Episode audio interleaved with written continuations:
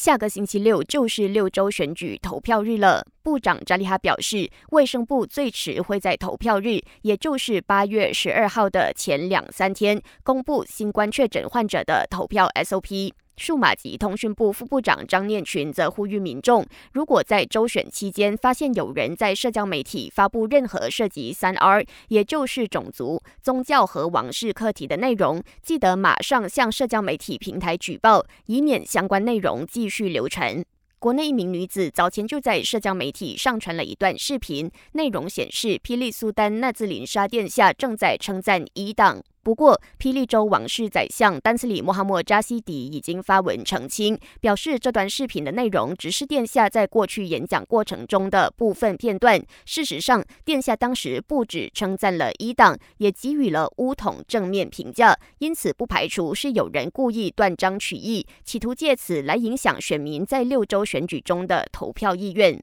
击打看守州务大臣纳杜斯里沙努西去年在一场政治讲座中指责首相纳杜斯里安华没有道德，安华随后便起诉沙努西诽谤，并申请了临时禁令，以禁止沙努西重复相关言论。安华的代表律师向当今大马证实，高庭已经批准了安华的申请，意味着如果山努西在案件审结前继续发表针对安华的言论，将被视为藐视法庭，并受到法律制裁。感谢收听，我是资琪。